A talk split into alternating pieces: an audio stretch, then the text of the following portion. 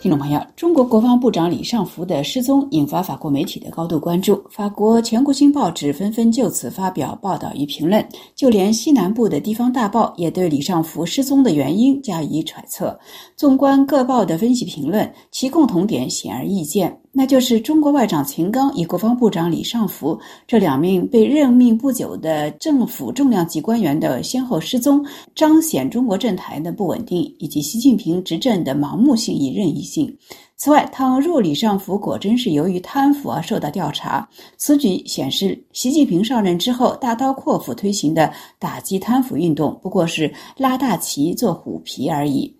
既然中国外交部发言人拒绝回答记者的提问，既然在中国许多重要的信息一般都以谣言的方式出现，法国《世界报》收集了一系列与李尚福失踪有关的信息。报道指出，自今年六月底以来，一直有传言称，指挥中国人民解放军五大军种之一。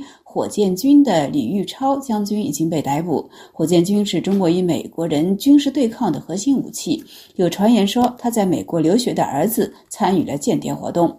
还有传言说，这支部队的一名领导人自杀身亡。七月三十一日，习近平宣布了对火箭军负责人的两项新任命：海军的二号人物王厚宁晋升为将军，现任部队政委也上升为将军。但是，李尚福部长并没有出席宣布这两项。晋升的仪式，自八月二十二日以来，另一个无法证实的谣言在台湾和社交网络上流传：一艘中国核潜艇失踪，艇上共有一百人。台湾《自由时报》网站爆料称，该潜艇在台湾海峡失踪。第二天，台湾国防部否认了此一消息。八月三十一日，中国国防部也否认了这一假设，他正式否认中国人民解放军零九十三型核潜艇在台湾海峡附近海域发生严重事故。八月二十一日至二十三日，习近平在南非出席金砖五国峰会。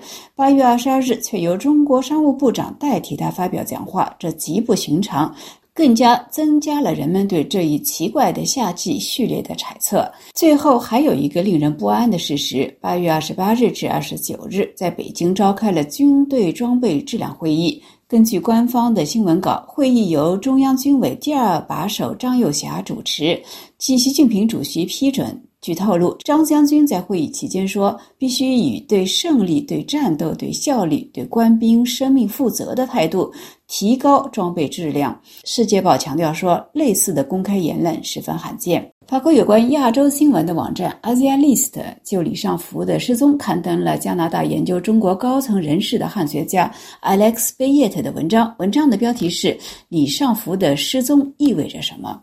作者认为，李尚福的失踪可能会产生以下四个重大的影响。首先，李尚福失踪的时机很成问题，因为另一个国务委员秦刚尚未重新露面，这意味着习近平亲自批准的两个副部级干部在十周左右的时间里无故失踪，这意味着李强总理将不得不面对一个前所未有的局面：新官上任之后不久就失去两位国务委员。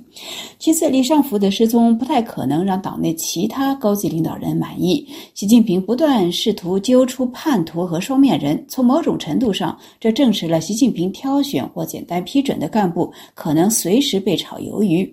任何不忠诚的迹象都是被解职的理由。这可能会引起高级干部的两种反应：一是增加竞争，通过削弱他人来证明自己对习近平的忠诚；第二是增加挫败感，导致反习近平的情绪。从中共的历史来看。这两种反应很容易并存。再次，李尚福的退出可能会引发张友侠的不满，这也可能会被解读为是对他和解放军其他机构的攻击。张友侠是习近平的发小之一，也是他控制解放军指挥机构的主要联系人。